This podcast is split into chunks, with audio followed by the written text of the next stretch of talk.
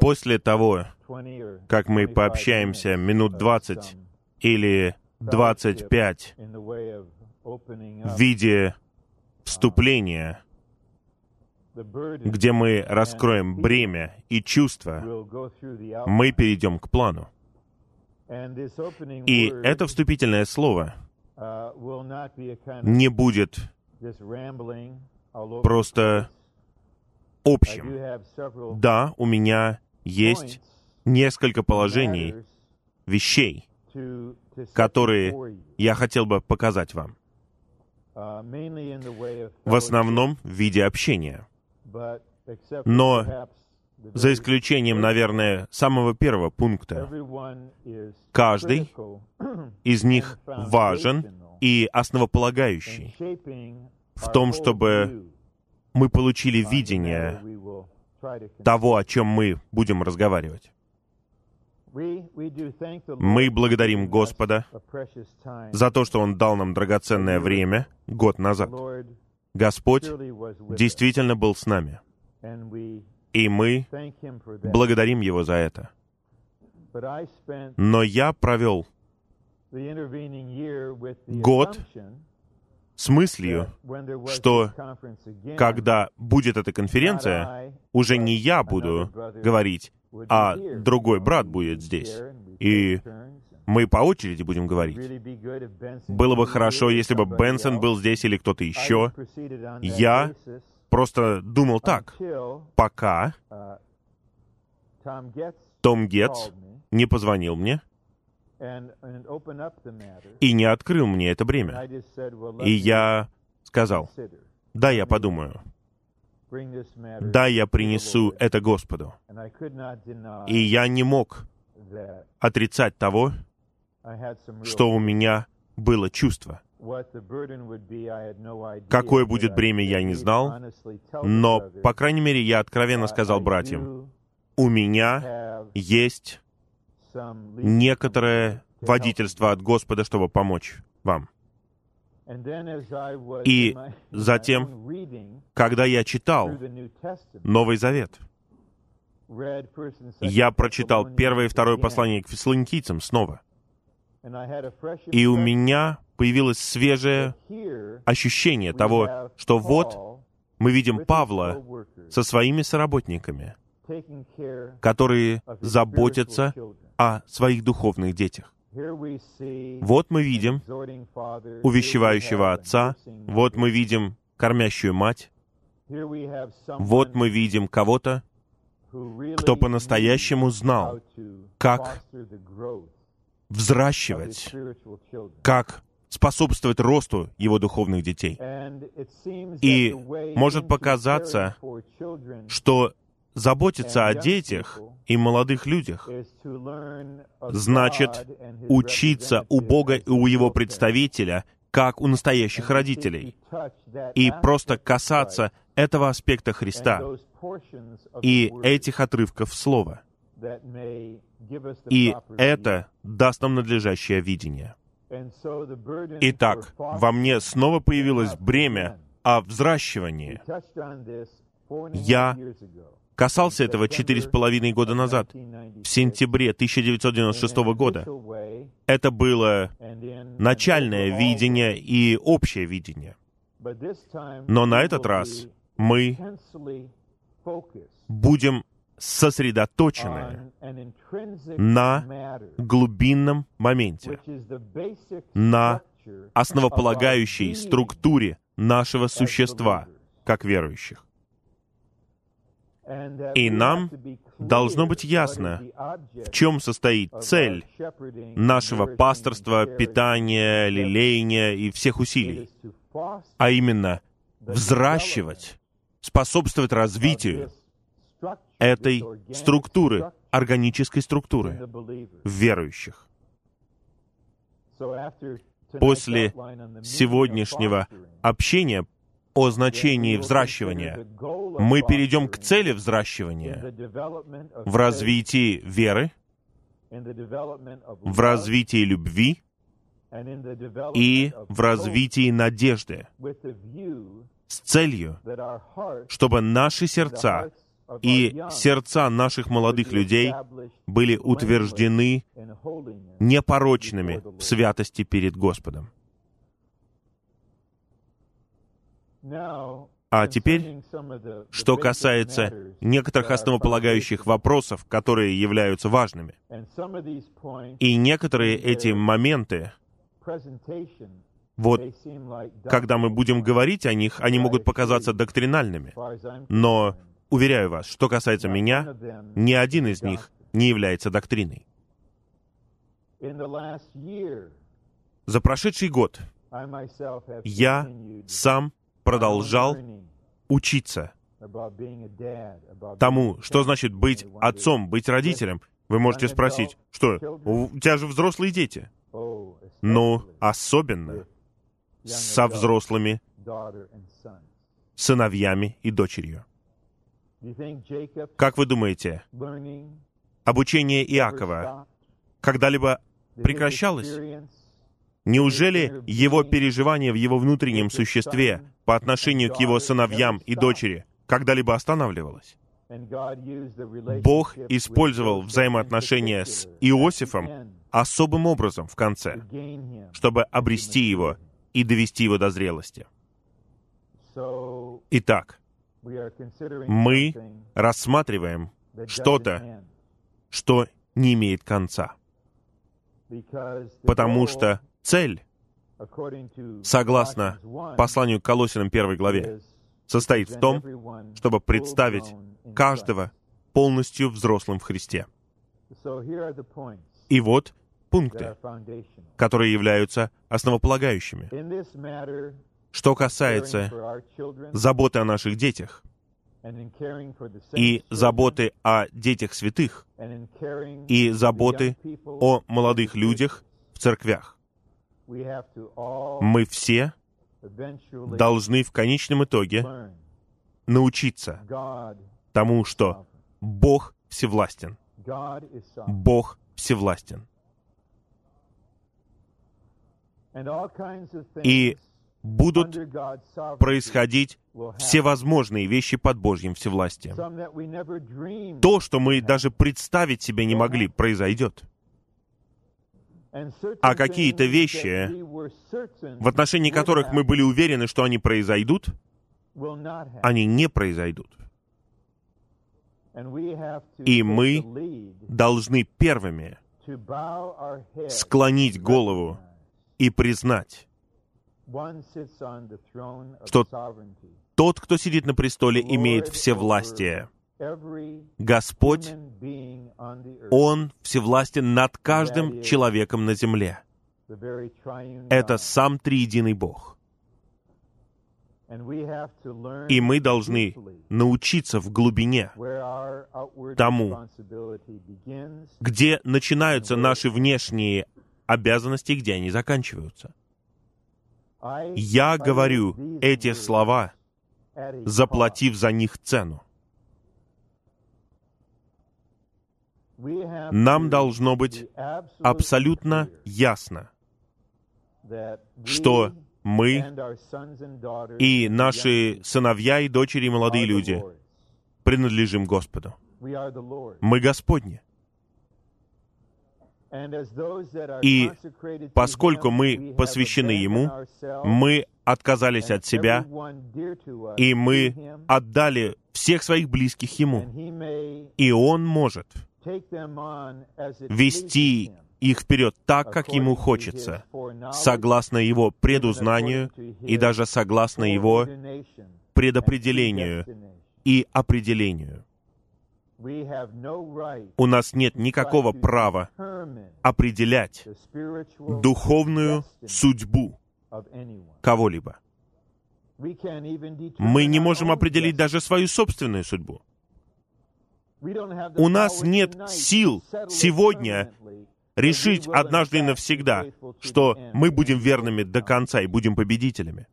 Мы должны взирать на милость Господа. И мы должны позволить Господу быть Господом.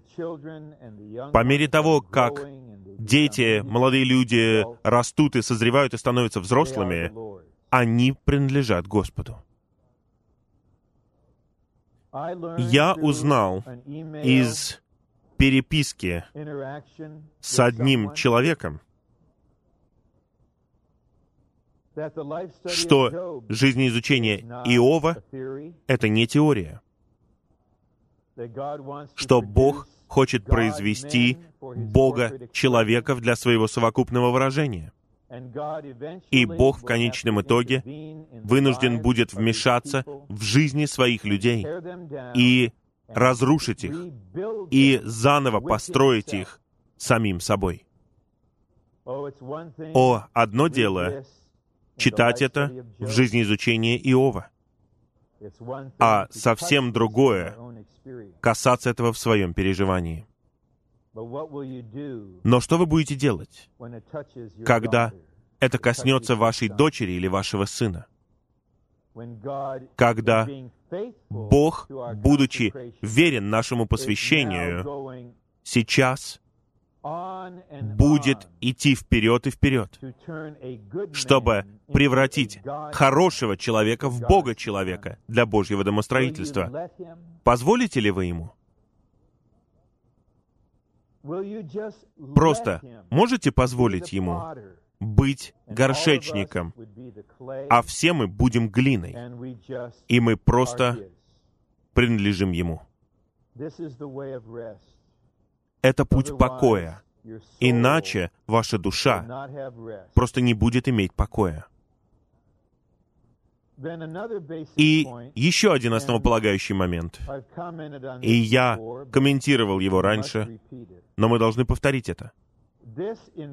Это, в принципе, собрание церквей в Господнем восстановлении. Это конференция святых в церквях. И когда мы говорим на подобном собрании, у нас нет права приносить мирские вещи, какими бы хорошими они ни были. Мы можем лишь говорить на основании Божьего Слова. Однако, практически, когда вы определяете развитие своих детей и молодых людей, вам необходимы советы от разных инстанций. Если вас интересует их здоровье, вы идете к врачу, вас интересует их диета, вы получаете советы. Вы получаете советы по их образованию, по многим вещам. И мы ни в коем случае не противостоим никакой надлежащей помощи, которая соответствует Божьему принципу. Но мы не можем преподносить это, если этого нет в Слове. Я не могу вам показывать какие-то идеи о том, как воспитывать детей, или какие-то философии о воспитании. Это значит приносить что-то деревянное. Однако, если мы общаемся на личном уровне, тогда кто-то может предложить, подумайте об этом, подумайте о том, может быть, здесь вам что-то поможет. Но мы ограничены, строго ограничены Словом. Я не могу начать вам говорить что-то о питании детей. или о психологии детей мы не будем раздавать материалы, где говорится о семье. Нет, мы не можем приносить мирские вещи. Итак, что это означает? И мы говорили вам в прошлом году об этом. Может быть, мы не можем дать вам того, что вы хотите. Мы не можем дать вам путь, как это сделать. Я не знаю пути. И Библия не говорит многого об этом. Мы видим принципы, мы чтим их. Павел говорит о семейной жизни в послании к Ефесянам. И все это в контексте одного нового человека, о том, что нам нужно наполняться в духе, Когда он говорит об этом в послании к Колосинам, это находится в контексте жития в единстве с Христом, и Слово Христово обитает в вас, и Он показывает определенные принципы. Но если мы примем тот факт, что, по крайней мере, этот брат в верности своей не преподносит нам методы, может быть, мы откроемся для более глубокой помощи, для глубинной, практической помощи, потому что это касается основополагающего момента нашей личности, нашего существа. Разве вы не учитесь тому, что личность — это путь? Путь, при помощи которого мы заботимся о детях или молодых людях, глубинным образом говоря, будет соответствовать тому, кем мы являемся. Личность — это и есть путь. Итак, именно личность нуждается в Господнем пасторстве, исцелении и совершенствовании. На самом деле, в Божьем домостроительстве у нас есть лишь личность. И эта личность есть путь. И еще один момент, который я хотел бы представить вам во вступительном слове. Нам необходим определенный аспект всеобъемлющего духа для такого служения. И этот аспект — это Дух Иисуса. Дух Иисуса. Брат, просто подумай. Бог стал человеком, и этот человек был маленьким младенцем. И этот младенец прошел через детство, и учтите, он был старшим, по крайней мере, из семи в своей семье. Наверное, он остался сиротой. Я говорю это на основании того, что Иосиф практически не упоминается. Это означает, что он нес большую ответственность. В духе Иисуса есть его человеческое житие. Мы знаем это как учение, но это драгоценное. Он прошел через все этапы человеческой жизни. И в духе находится его человеческое житие с его возвышенным человечеством. Все мои неудачи, которые связаны с моей семьей, были неудачами в человечестве. Вы выходите из себя, вы раздражаете своих детей, они злятся, и в итоге вы наказываете их за то, что они не уважают вашу власть. Это дефект нашей личности и нашего человечества. Итак, нам не нужна сила, нам не нужна особая мудрость, нам нужно человечество Иисуса. Господь в своем человечестве знает, как быть с любым человеком, со всевозможными людьми. И Он знает, как заботиться о каждой человеческой ситуации. Все это находится в Духе Иисуса, Его человеческое житие, совсем через что Он прошел.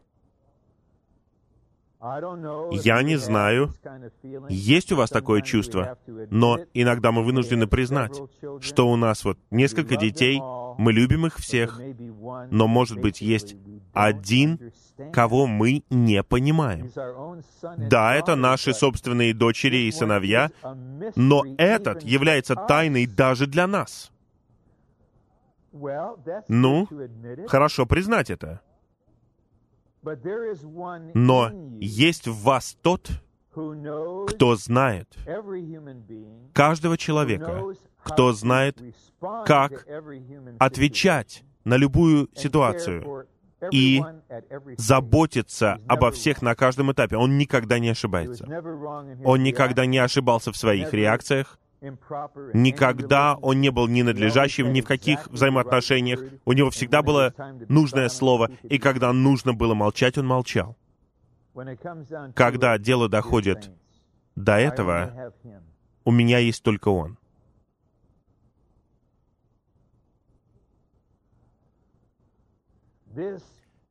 Прошедший год, что касается внутреннего существа, был очень трудным годом, но драгоценным годом. Это год, в котором я осознавал, что я должен быть им. Когда я един с ним, я знаю, как вести себя. Когда я един с ним, я знаю, что говорить. Поэтому я получил электронное письмо, и в электронном письме говорилось, «Мне жалко, что я разочаровал тебя». И я написал в истине, и я сказал, «Я не разочарован вообще, но я страдаю вместе с тобой, и я несу тебя день и ночь». Но разочарования нет.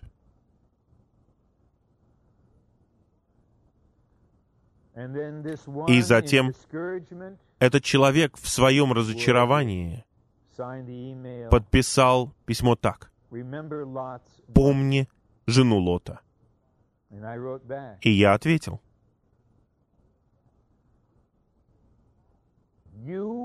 Ты не станешь столпом соли. Нет, ты станешь столпом в храме нашего Бога. Завтра мы будем говорить об этом. Это вера, это любовь, это надежда, это возделывание и на глубинном уровне когда мы сражаемся за существо наших дочерей и сыновей и молодых людей. Во мне есть личность, и в вас есть личность, которая знает, как заботиться о каждом человеке. И мы не подражаем ему, как мы увидим позднее. Некоторые братья стали им. Поэтому Павел мог сказать, «Как вы и знаете, какими мы были среди вас ради вас». Что вы скажете на это? Мы напоминаем вам, какими людьми мы были. И потом он описывает какие-то моменты. Это все, что я хочу сказать. Как наказывать детей, я не хочу говорить. Что позволять им делать вот в этом деле или в другом, я не хочу комментировать. Учить ли вам детей на дому, посылать ли их в частную школу или в обычную школу, у меня нет ни малейшего представления. И Библия, которую я читаю, это не инструкция со всеми этими вещами. Я не могу дать вам инструкции. Я могу дать вам только одно «нет» и одно «да». Но это уже и не список вообще-то. Одно «нет» — это не делайте ничего в себе. А одно «да» — это делайте все в единстве с Господом и позволяйте Ему жить. Может быть, этого достаточно для нашего вступления. И когда я стою перед вами, по благодати Господа, я стою здесь, подчиняясь Господнему всевластию надо мной, над моей женой, над моим браком, над моей семьей, над моей дочерью и ее мужем, над моим сыном и его женой, и над моим другим сыном, над моими родителями, над церковью, над Господним восстановлением. Иногда я просто не знаю, как молиться. Вы когда-нибудь не знали, как молиться? Иногда я молюсь, Господь, что бы ни было в твоем сердце, просто устрой это для Него. Итак, сейчас мы подходим к плану, который называется «Значение взращивания». И первые два пункта взяты из словаря.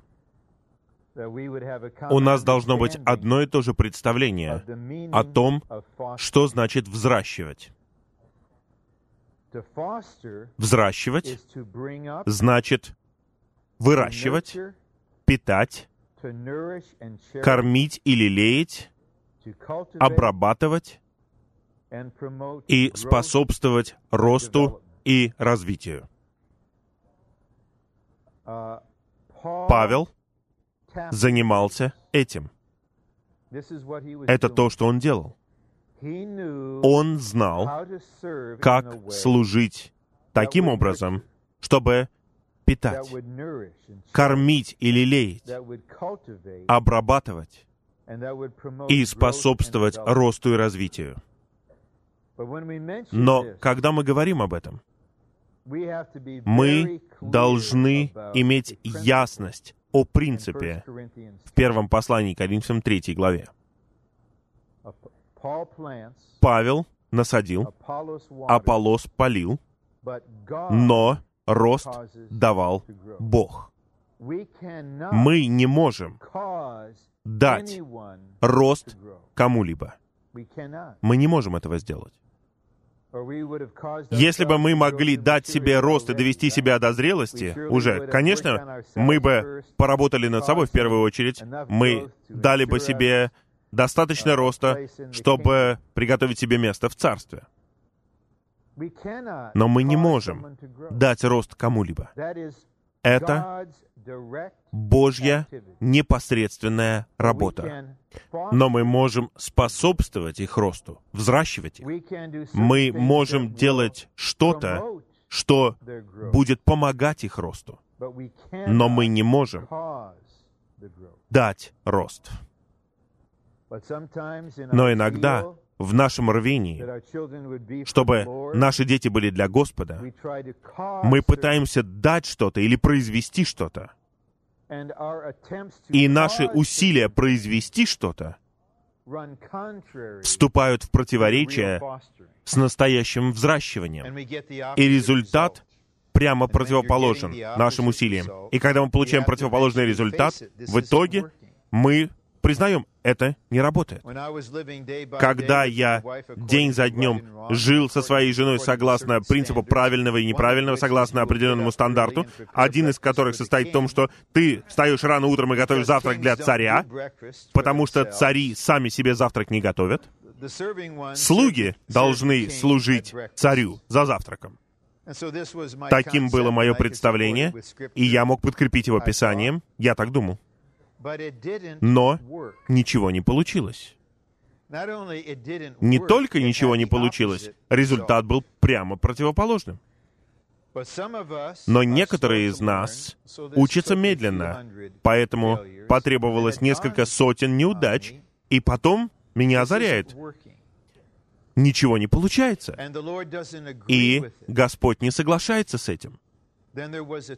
И потом произошел поворот. Я помню этот день. Произошел поворот.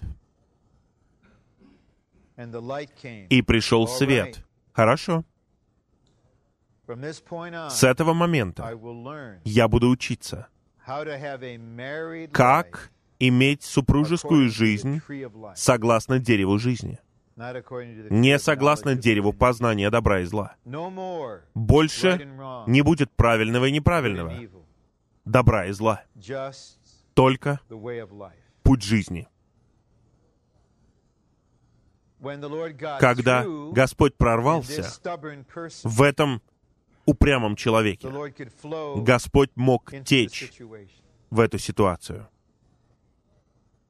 Мы не знаем, насколько каждый день мы живем не согласно дереву жизни, не согласно чувству жизни, не согласно потоку жизни, а согласно многим другим представлениям. Сейчас, поскольку я забыл упомянуть это, мне нужно сказать кое-что о заголовке. Взращивать детей и молодых людей согласно Божьему домостроительству. И я надеюсь, что, по крайней мере, для некоторых из вас это слово может быть спасением, поскольку мы должны понять, куда мы движемся. И мы должны понимать, как мы достигнем этой цели с момента рождения ребенка, согласно Богу. Общий принцип — Божье домостроительство состоит в том, чтобы внедрить себя в нас и сделать нас своим совокупным выражением. И Бог в конечном итоге поработает над каждым спасенным человеком, чтобы он стал частью Божьего выражения.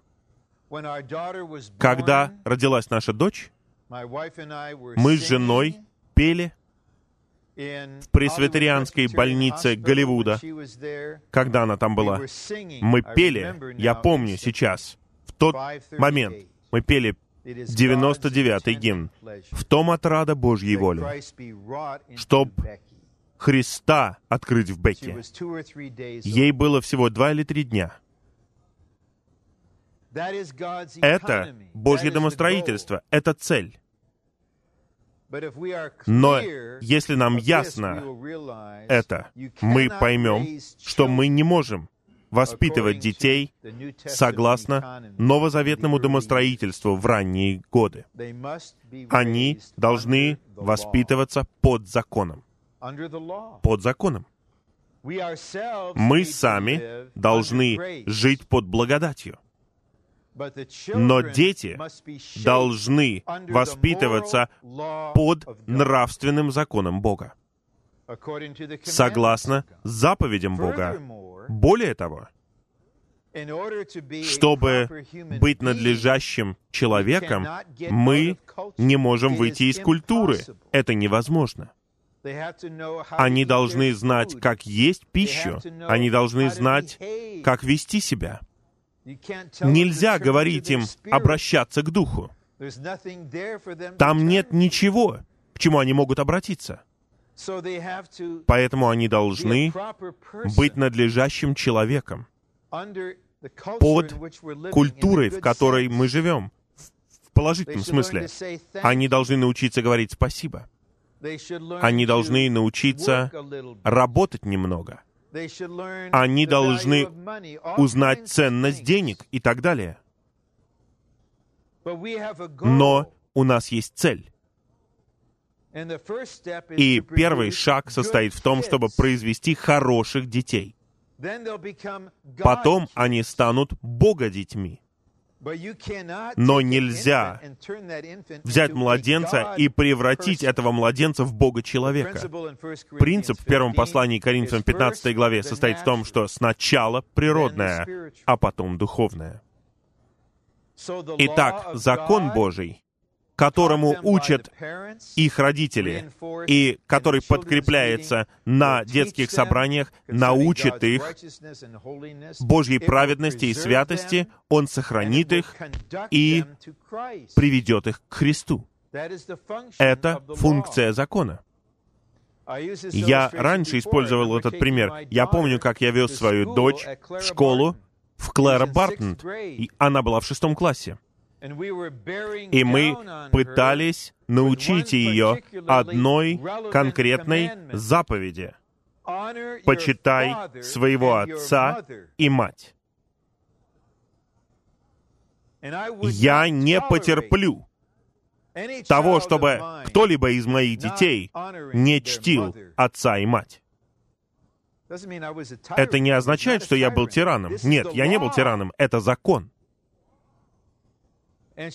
Она снова потерпела неудачу, я подвез ее к школе, и она была в отчаянии. Она сказала, «Я пытаюсь чтить тебя, я хочу чтить тебя, но чем больше я пытаюсь, тем больше у меня неудач». И потом она со слезами вышла из машины и пошла на занятия, а я радовался. Почему я радовался? Потому что я понял, что закон работает. Обличение пришло есть осознание, что ей нужен Спаситель. И она была приведена к Господу не мной, не своей матерью, а двумя верными служащими на собрании для шестиклассников в этом зале собраний. И когда я увидел ее после занятия, я был с шестиклассниками, мальчиками, и я увидел свет в ее существе. Она родилась от Бога. Если Дух движется в ребенке в ранние годы, кто мы, чтобы мешать движению Духа? Но если мы нарушим этот принцип привычно и будем благовествовать маленьким детям, вместо того, чтобы идти предписанным Богом путем, может быть, они будут спасены в 4 года, но потом, когда им будет 14, для них это ничего не будет значить. Но если мы можем доверять Господу, и если мы можем понять, что этого ребенка необходимо сохранить, защитить и вести при помощи закона Божьего, нам ясно, куда мы идем. Наступит день, когда придет вера, и вот тогда он будет спасен. Тогда начинается переход. И это нечто постепенное. Переход в Божье домостроительство. И вот что происходит. Если этого не произошло с вами, я не угрожаю, но это произойдет. Человек созидается в своей высоте, в своей полноте, как человек, он созидается в природной жизни. Семя Божье входит, и божественная жизнь в нем. Мы способствуем росту этой жизни. Мы помогаем заботиться о развитии человеческой жизни, но мы понимаем, что в какой-то момент Бог будет заботиться только о том, чтобы в этого человека был внедрен Христос. Ему все равно, получит ли ваш ребенок Нобелевскую премию, ему все равно, получит ли ваш ребенок идеальные отметки на экзамене, ему все равно, поступит ли он в Гарвард, Йейль, Принстон, Беркли или в другой университет. Ему важно его домостроительство. Вот почему мы здесь, вот почему у нас есть дети. Вот почему мы существуем.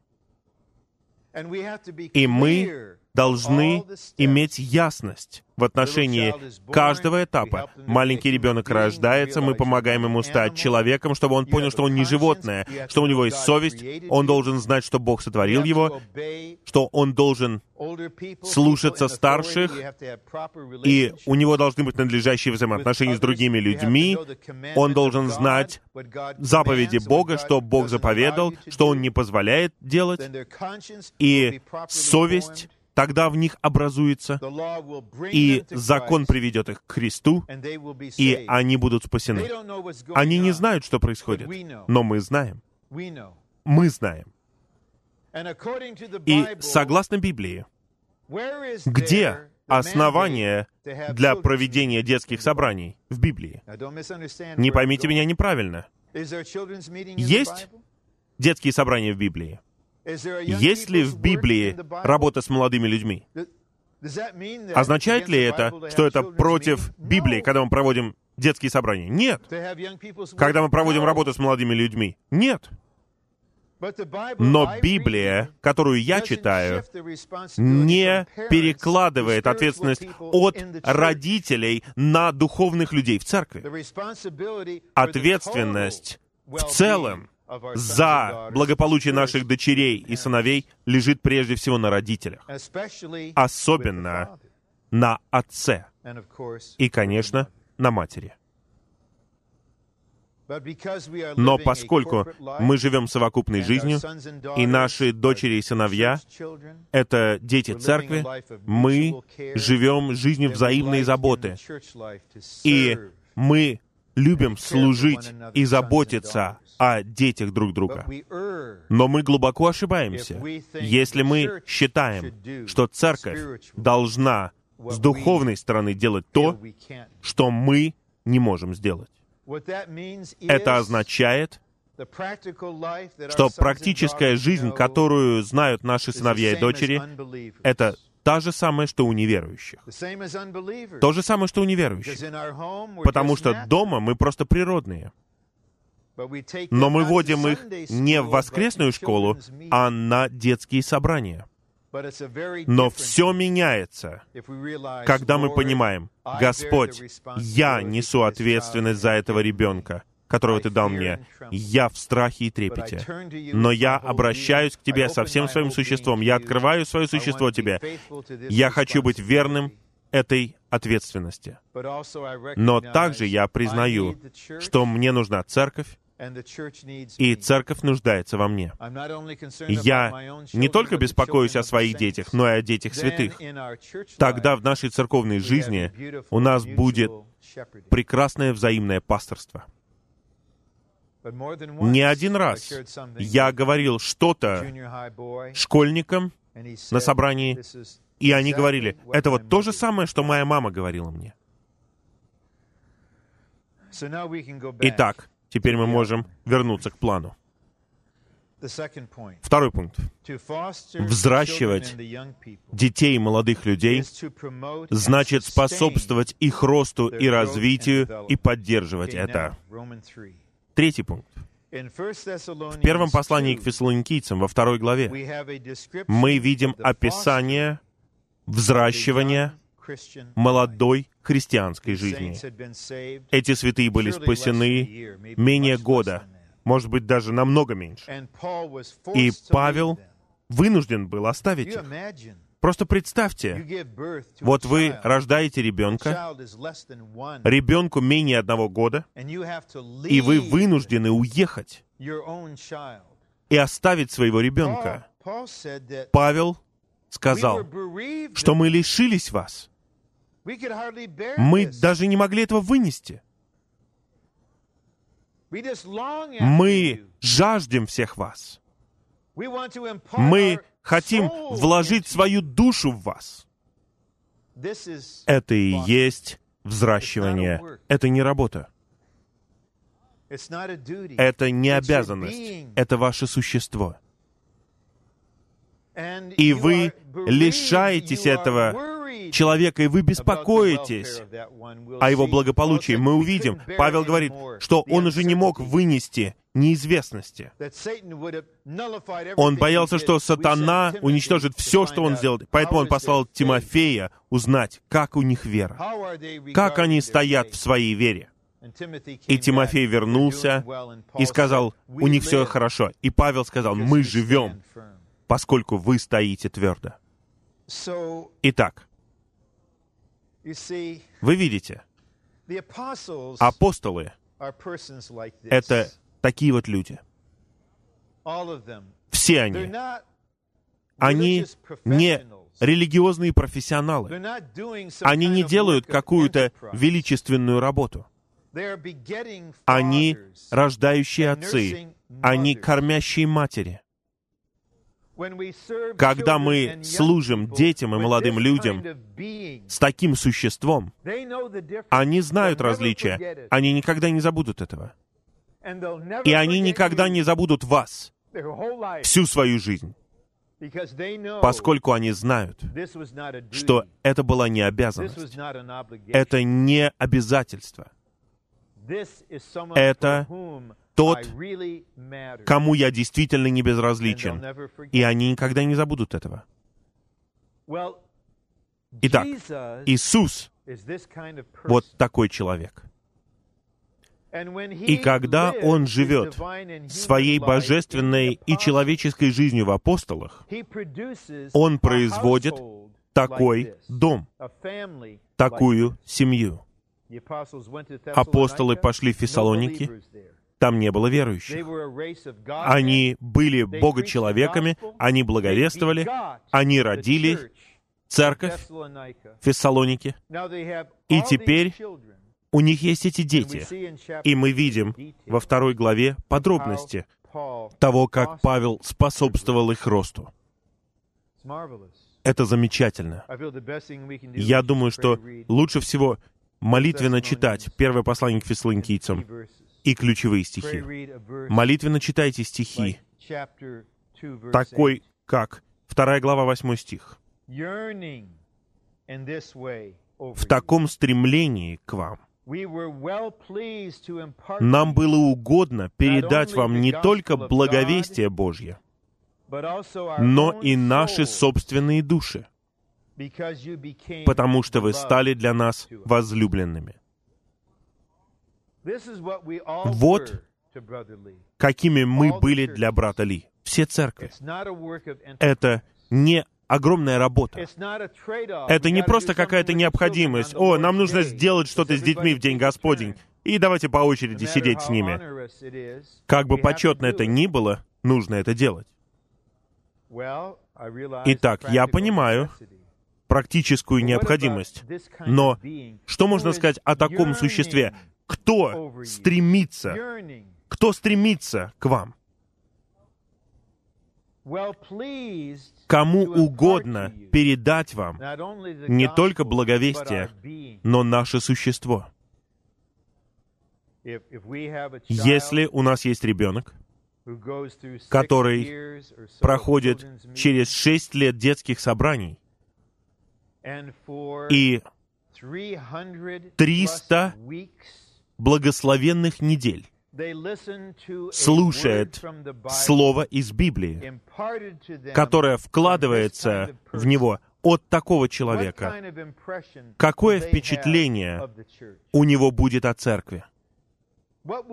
Какая будет у них церковь? Что будет образовано в них? Церковь — это место, где люди передают свое существо мне и стремятся ко мне и мучаются родами в отношении моего роста и развития. Даже если они уйдут отсюда в 24 года, глубоко в их существе будет ощущение, вот эта церковь. И они вернутся. Потому что их существо в конечном итоге покорит их. Итак, какую книгу я могу вам порекомендовать почитать? Какой метод я могу вам дать? Все зависит от того, что в вас есть другая личность, которая захватывает все наше существо и проявляет свою возделывающую заботу таким образом. В противном случае у нас нет надежды. Дело не в том, чтобы найти сестер, которые по природному такие или такие, или люди вот любят детей и хотят быть учителями. Павел начал с того, что он пытался убивать нас. И в итоге он взращивал нас. Поэтому мы должны верить, что это возможно. Иногда не знаю, возраст это или нет. Я просто не помню, когда я приводил какие иллюстрации. Если я повторю какой-то пример, который вы слышали, будьте милостивы ко мне. Но я был в Ирвинге, в Техасе, и там была ледяная буря во время школьного дня, и я молился за безопасность своих троих детей. И не было никакой радости. Я почувствовал, что Господь хочет, чтобы я молился, но Он спросил меня, неужели ты молишься только о своих? И я начал молиться обо всех детях в церкви. И Господь сказал, А что насчет остальных детей в Ирвинге? А что насчет всех детей? Сколько тысяч? Как насчет каждого из них? Неужели не важно, чтобы все они были сохранены и все были защищены? И я получил озарение и увидел, насколько я эгоистичный и узкий. Я молюсь за своих, вы молитесь за своих, и пусть Бог поможет всем остальным. Ну, Дело не в том, чтобы быть великодушным. Понимаете, мы не пытаемся изменить свое сердце. Нам нужно, чтобы наше существо изменилось. Нам нужна перемена личности, нам нужна другая личность, с кем люди чувствовали себя очень уютно. Они сидели у него на коленях, он возлагал руки на них, он благословлял их. Они чувствовали себя очень комфортно мы или имеем эту личность, или мне нечего сказать даже, откровенно говоря. И что воодушевляет меня, это то, что грешник, такой как Савол Тарсянин, стал таким человеком в Христе. И мы должны признать, что мы даже грешники второго сорта по сравнению с ним. Я не принижаю наши неудачи. Но Бог в Христе обрел его существо. Вот каким он был. Он служил полное время? Он служил полное время? Он оставил работу и служил полное время в Фессалониках? Прочитайте описание. Мы не хотим быть бременем ни для кого. Наши руки послужили нашим собственным нуждам, мы трудились день и ночь. И он то же самое сказал в Эфесе. Он был полновременным служащим. Нет, мы не работаем, мы апостол. И принцип такой, мы приходим сюда, и вы кормите нас, и даете место, где жить. Не загораживайте уста молотящего вала. Но он не говорил так. Он сказал, нет, это не образец. Мы пришли сюда не за деньгами кого-либо. Мы не пытаемся есть вашу пищу. Мы работаем собственными руками. И все остальное время мы заботимся о вас. Это Отец. Даже мы понимаем немного этого в нашей человеческой жизни. Вот что делают отцы. Мы просто работаем, по крайней мере, может быть, я из другого века, но это единственное отцовство, которое я знаю. Вы просто работаете, несете свою ответственность и изливаете свое существо в семью. Вы готовы заплатить любую цену за то, чтобы они шли вперед. И вот вы видите человека, который мог способствовать росту других, потому что у него было такое существо. Пункт А. Из этой главы мы можем узнать, как служить детям и молодым людям, чтобы способствовать их росту и довести их до зрелости. Б. Намерение Павла состояло в том, чтобы питать верующих, лелеять их и взращивать их. Его беспокоило только одно — не учить, а взращивать, помогать молодым верующим расти. У меня была учительница в шестом классе. Пожилая, незамужняя женщина, которую звали мисс Леннард. У нее было необычное имя — Юла. Юла Леннард. И в шестом классе я был капитаном патруля безопасности. Это очень престижное положение. Были лейтенанты, но я был капитаном. И у меня был значок, чтобы доказать это, и я проводил еженедельные собрания патруля безопасности. И Некоторые молодые люди даже не понимают, насколько это было престижно. Вот у вас полоска здесь была, вы выходили из школы пораньше, вы приходили попозже, потому что вы патруль безопасности.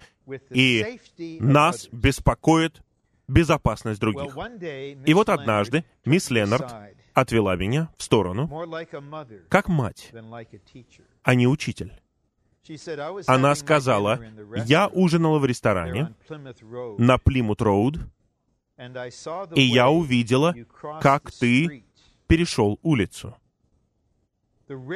Ты очень рисковал. Ты не стал ждать. Ты на велосипеде, и я быстро переехал на велосипеде через дорогу.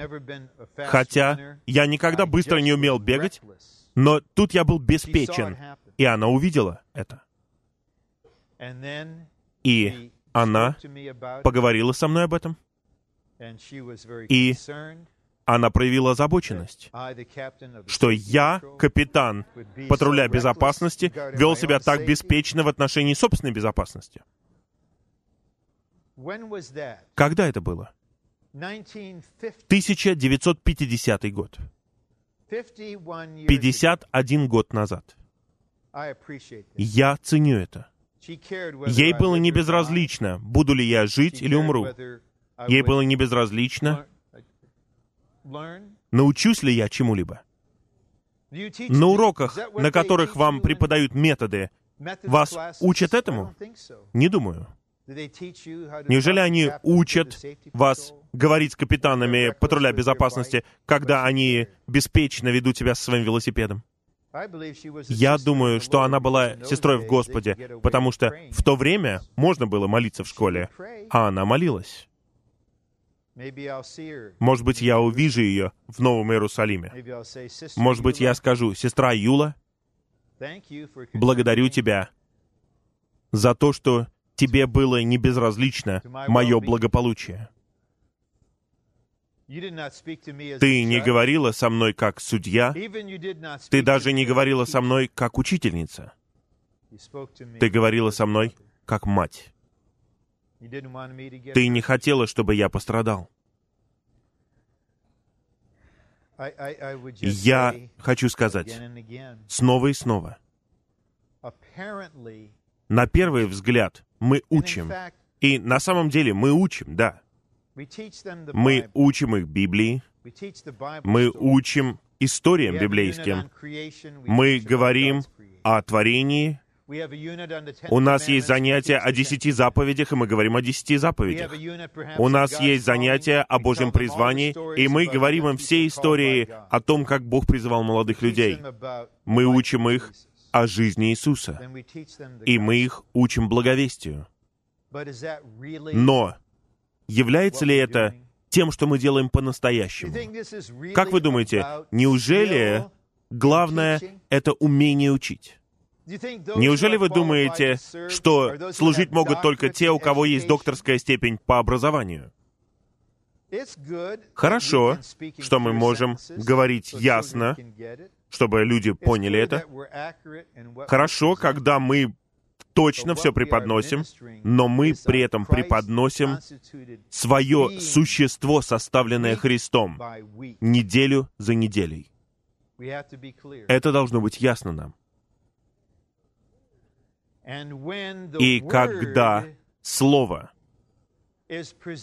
представлено с таким существом, конечно, Дух почтит это.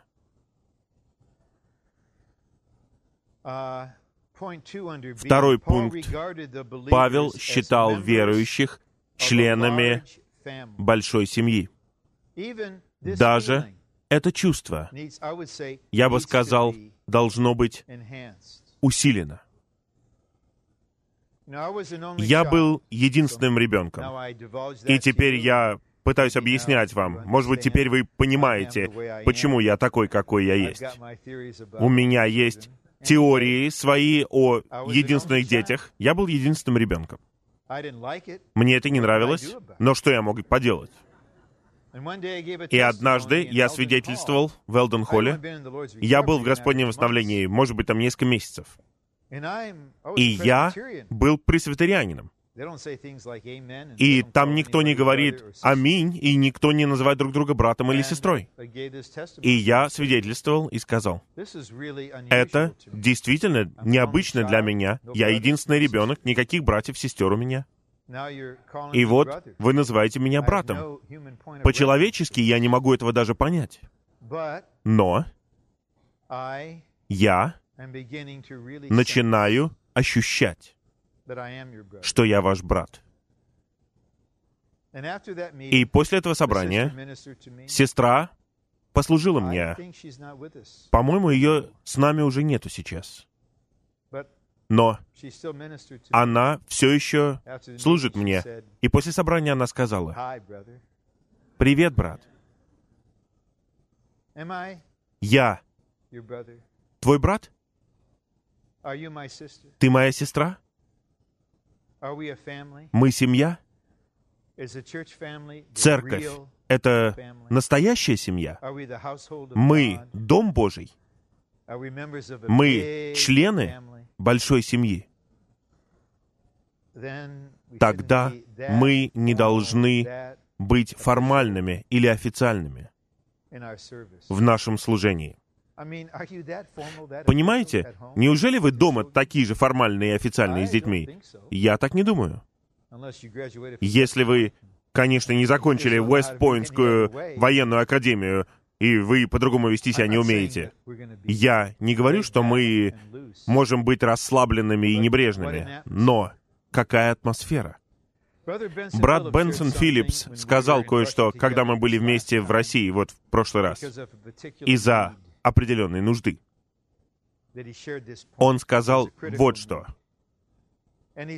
Он сказал, когда мои дети росли, я хотел, чтобы они чувствовали, что церковная жизнь — это рай Божий. И он не позволял никакой критике или чему-либо отрицательному дойти до ушей его сына и дочерей. Он сказал, я хочу, чтобы они росли с ощущением, что это самое замечательное место, потому что это действительно так. Но вы должны победить внешний вид позже, как брат Ли это сделал и сказал, это рай Божий. Наши дети в своей молодости, посреди мира, который делает все, чтобы разрушить их и растлить их в самом раннем возрасте —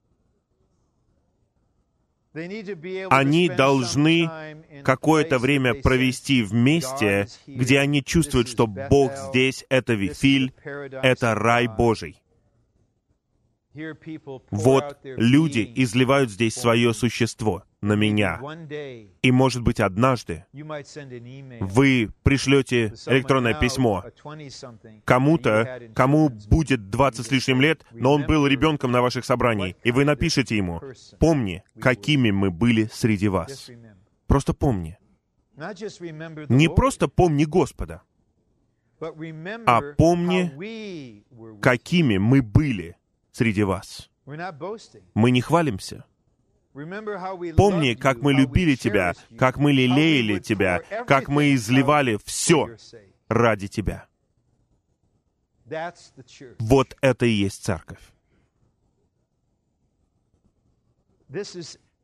Это члены большой семьи. Это взгляд Павла. Я бы сказал, нам необходимо обновить свой взгляд на церковь. Мы большая семья. И я ваш брат. И вы моя сестра. И ты мой брат. И мне не безразлично, что происходит с вами. Что происходит с вашими детьми, тоже не безразлично мне. Не только, что происходит с моими детьми, не безразлично мне. И я спрашиваю о ваших детях, потому что они мне не безразличны.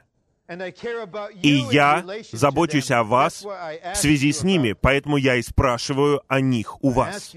Я спрашиваю у вас о здоровье вашего сына, потому что мне не безразлично здоровье вашего сына.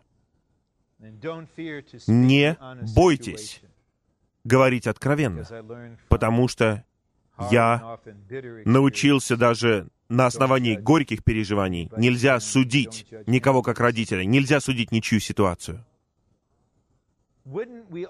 Неужели нам всем не было бы прекрасно лично вот в такой лелеющей, питающей и взращивающей атмосфере, которая исходит из нашего существа, составленного Христом.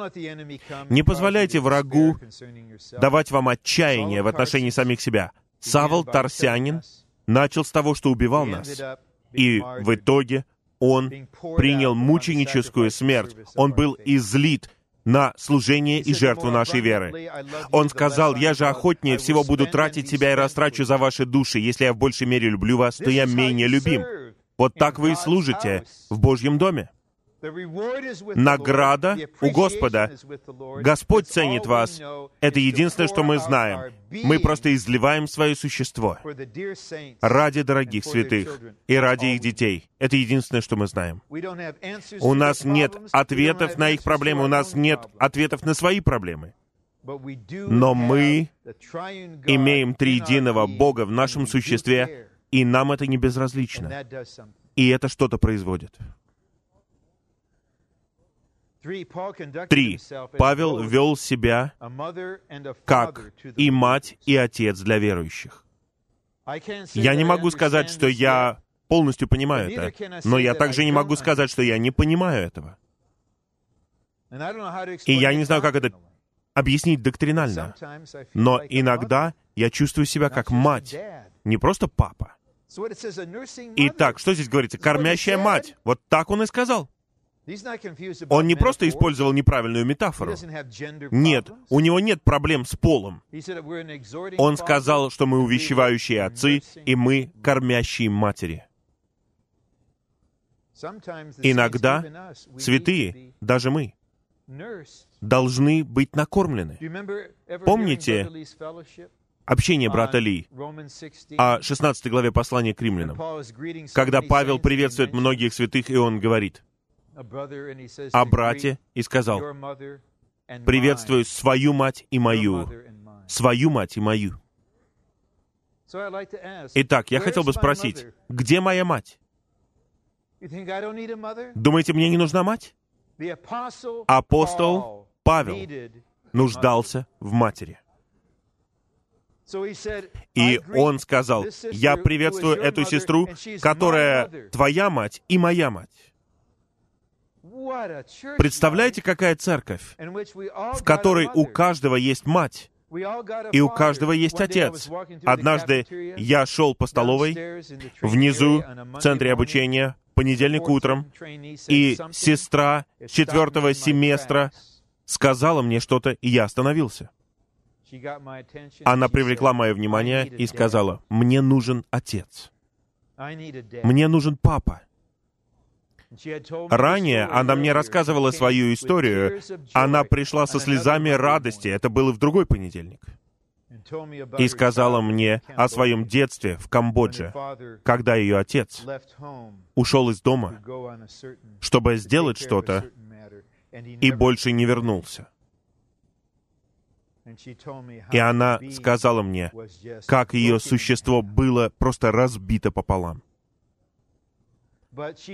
Но она сделала открытие благодаря лелеющему слову, которое она получала. И она пришла сказать мне не эту печальную историю, а сказала, у меня есть Отец, Бог мой Отец. Это глубинная сторона. Но в другой понедельник, и я не хвалюсь, я думаю, что в этом нету никакого элемента хвалы. Она сказала, мне нужен папа. И я не могу сказать ей, но ты же мне сказала, что Бог твой отец. Поэтому на 15 минут или около того я был ее папой. И она была моей дочерью. И я говорил у нее на свадьбе. И ее муж был сыном. Но прежде чем они поженились, она с женихом пришли ко мне домой в день Господень вечером для общения, и она была в смятении. И она сказала мне, что одна сестра среднего возраста сказала ей какие-то циничные, горькие вещи о браке. И сказала ей, вот так все и будет. И она была беззащитной. Поэтому она спросила меня, неужели так все будет? Неужели так все кончится? И я заверил ее, что не обязательно так будет. Но я сказал ей, что любая сестра, которая говорит тебе такое, скажи ей, у Рона Кенгаса проблема с этим. Рон Кенгас не согласен с этим. Я просто считал, что мне нужно сражаться за свою дочь, за ее сердце, за начало ее брака. Неужели мне сражаться только за одну Бекки Кенгас, за одну дочь, и все? Неужели мы не одна большая семья? Неужели вам безразлично, когда молодая сестра страдает от такой кислоты, которую вложили в нее? Вам должно быть не безразлично. И в любое время, даже неудобное для вас, потому что мы семья. Мы не делаем работу, мы не производим служение профессиональным образом. Мы не профессионалы, это наша жизнь. И святые часто понимают, что вы заняты. И у меня только одно слово, которым я утешаю их. Это то, чем мы занимаемся, это наше житие. Это наше житие. Это часть нашей жизни. Быть вместе, и когда вы ищете общение. Это жизнь. Это не карьера, это не официальное назначение. Неужели кого-то назначают быть матерью? Вас что, назначают быть отцом? Моя надежда в том, что есть замечательная личность, которая обитает во всех нас, и она может изменить все наше существо и составить нас своим человечеством. И в итоге нам не безразличны люди. Мы изливаем свое существо без какого-либо чувства, что мы совершаем какую-то жертву. Это вот то, чем мы занимаемся. Вот что делают отцы. Пасторы не делают этого. Формальные религиозные работники этого не делают. Нанятые работники этого не делают. Амбициозные святые, которые пытаются продвинуться в так называемой иерархии в поместной церкви, этого не делают. Но родители делают это. И Павел был таким человеком. Бог сделал его таким человеком. И именно так он пошел в город и открыл этот город и заботился об этих детях. И он сказал, когда Господь вернется, вы наш венок. Мы хотим представить вас Господу. Господь, это итог нашего жития, которое мы произвели благодаря Твоему рождающему Духу. И мы заботились о членах Твоей семьи. Вот, Отец, они. Это наша единственная надежда. Не в том, что у вас будет замечательная вилла рядом с Фессалониками, куда я могу переехать, когда выйду на пенсию. Не то, чтобы у вас что-то было для меня, а чтобы я мог представить вас Господу зрелыми. Вот для чего я живу. Мы закончим минут через пять. У нас стихи есть, которые показывают, мы были мягкими среди вас. Утром мне позвонил кое-кто, кто борется, и он борется, потому что святые боятся его из-за его гнева. Просто из-за его гнева. Он сказал, святые, вот если у них что-то есть, почему они не говорят мне напрямую, почему они идут к старейшинам? И ему сказали, они боятся тебя. Они не знают, как ты отреагируешь. Но Павел сказал, мы были мягкими. Не потому, что он был слабаком и хотел завоевать этих каких-то мягких людей. Нет, в девятой главе Деяний он не мягкий, но мы были мягкими среди вас, как кормящая мать лелеяла бы собственных детей. Вы хотели бы быть на таком домашнем собрании, где апостол Павел проявляет мягкость? Иногда дети делают что-то ужасное, согласно своей природной предрасположенности, и мы думаем, что слово силы и власти необходимо в данный момент. Но я научился у брата Ли в отношении одной ситуации. Он давал совет нам и сказал, ты должен понимать, что мягкое слово ломает кость. Но как вы можете быть мягким, когда ваше существо горит? Мягкость — это Христос. Это не то, что вы пытаетесь быть мягкими, когда вы разгневаны. Нет, там не говорится, мы вели себя мягко. Он говорит, мы были мягкими среди вас. Это означает, что вы окружены всеми этими людьми, всеми этими молодыми людьми, как кормящая мать. И совесть их свидетельствует, да, это так. Такими вы были и что-то было вложено в них. Когда мы вырастем, мы будем такими же. Мы будем точно такими же, как папа. Я хочу быть точно таким же, как папа. Таким он был среди нас. Вот что такое Бога-человек. Вот что такое служитель Господа. Вот что такое образец. И поверьте мне, когда им придется делать серьезный выбор в отношении тех ценностей, за которыми им следовать, их существо в конечном итоге победит их. Никто не был таким, как мой папа. Никто не был, как эта сестра или этот брат. Это Бога-человек. И если я когда-либо вернусь в церковь, некоторые из них так говорят, если я когда-нибудь вернусь, если я когда-нибудь заведу семью, все будет вот так. Мой дом будет открыт, и все будет именно так. И святые будут приходить и уходить. Почему? Потому что это единственное, что я знаю. Они не водили меня в воскресную школу. Я вырос в Божьем доме. Стремясь к вам, Можем ли мы решить стремиться? Можем ли мы обучить друг друга, стремиться друг к другу? Это чушь. Нет. Можем ли мы пытаться стремиться? Но это выражение его существа. Вот таким образом, в таком стремлении к вам нам было угодно передать вам не только благовестие Божье, но и наши собственные души, потому что вы стали для нас возлюбленными. Дети, которым вы служите, возлюбленные для вас. Молодые люди, возлюбленные для вас. Вы знаете, церковные дети в Анахайме — Полновременные служащие приходят, полновременные служащие уходят, их назначают туда, сюда. Знаете, какой у них может быть взгляд? Да, давайте познакомимся с новыми служащими. Да, их назначили сюда. Ну, они наблюдают. Этим людям не безразличны мы? Стали ли мы возлюбленными для вас?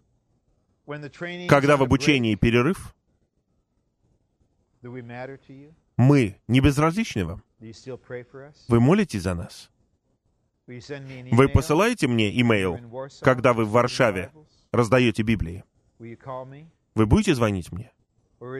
Или это просто официальная обязанность? Обучение закончено, все, работа кончилась. Просто назначение. Просто часть обучения. Если будет так, тогда сердца многих детей закроются. Я не хочу знакомиться с такими людьми. Я хотел бы увидеть кого-то, кто пришел в работу с детьми, потому что у них есть бремя о молодых людях. И я возлюбленный для них. Если у вас такое сердце, у вас такой дух, тогда вы увидите, как будут происходить замечательные вещи. Не потому, что вы такой замечательный, и вы знаете так много стихов, а просто потому, что это ваше существо. Пункт В. Так же, как вы знаете, какими мы были с каждым из вас, как отец с собственными детьми, увещевая вас и утешая и свидетельствуя. Обратите внимание, он говорит «с каждым из вас». Что вы на это скажете? Сколько времени подразумевает каждый? Сколько часов личного пасторства? с каждым из вас. Это часть его свидетельства. Не для всех вас вообще, я всем служил вам вообще, и в целом у меня положительное чувство о вас. Нет, с каждым из вас. Я увещевал вас. Я утешал вас. И я свидетельствовал. Вы свидетельствуете своим дочерям и сыновьям о своих переживаниях Господа. Могут ли они услышать об этом из ваших уст? То, чему вы научились в своем движении. Можете ли вы неформально, просто за пиццей, просто в разговоре, просто свидетельствуете молодому человеку, как Господь обратил ваше сердце от мира — и почему вы отдали себя Ему. Вы не проповедуете, вы не учите, вы просто свидетельствуете. И они никогда не забудут этого. О, я помню, в ту субботу ты повел меня в ресторан. И если Господь задержится с приходом, когда им будет 20, 30 или 50, они будут помнить это. Именно так шел Павел с каждым из вас.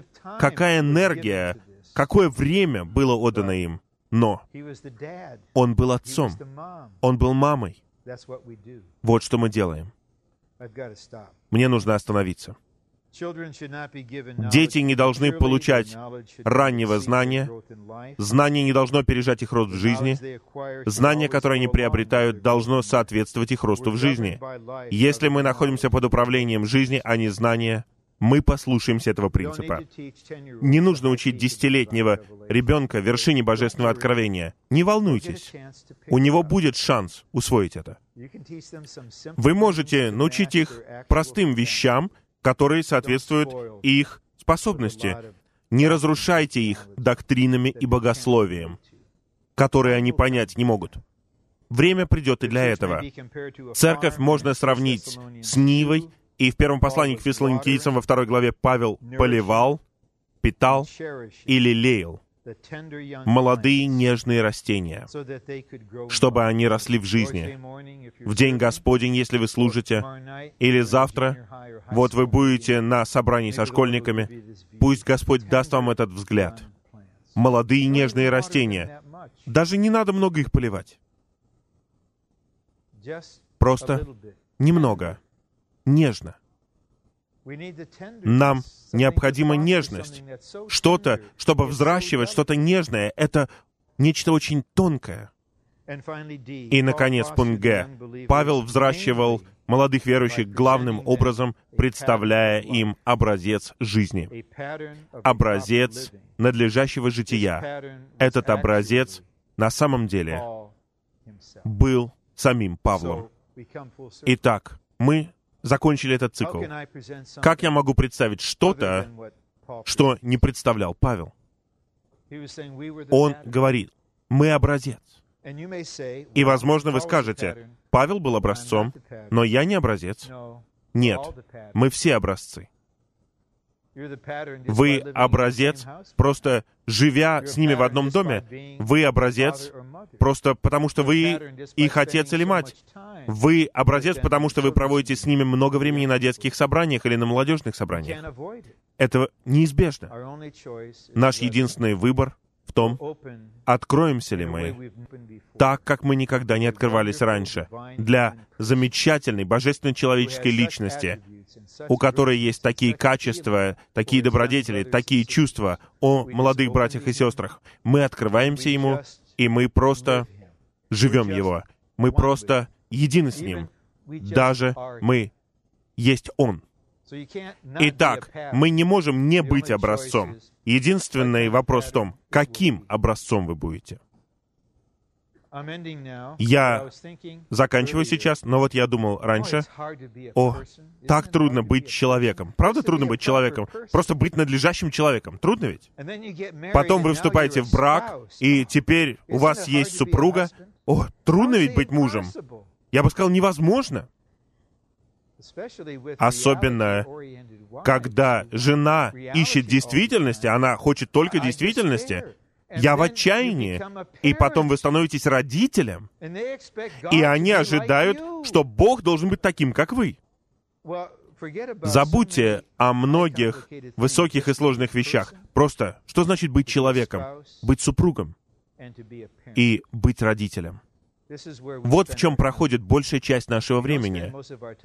Наше время проходит не когда мы молитвенно читаем или читаем служение или на собраниях. Большую часть времени мы просто люди, супруги и родители. И здесь нам нужен Господь отчаянно. Но если Он нужен нам, я думаю, что Он будет всем для нас. И я думаю, что мы будем двигаться вперед в нашем взращивании. Итак, давайте сейчас, я не знаю, как это будет, но давайте мы помолимся две или три минуты.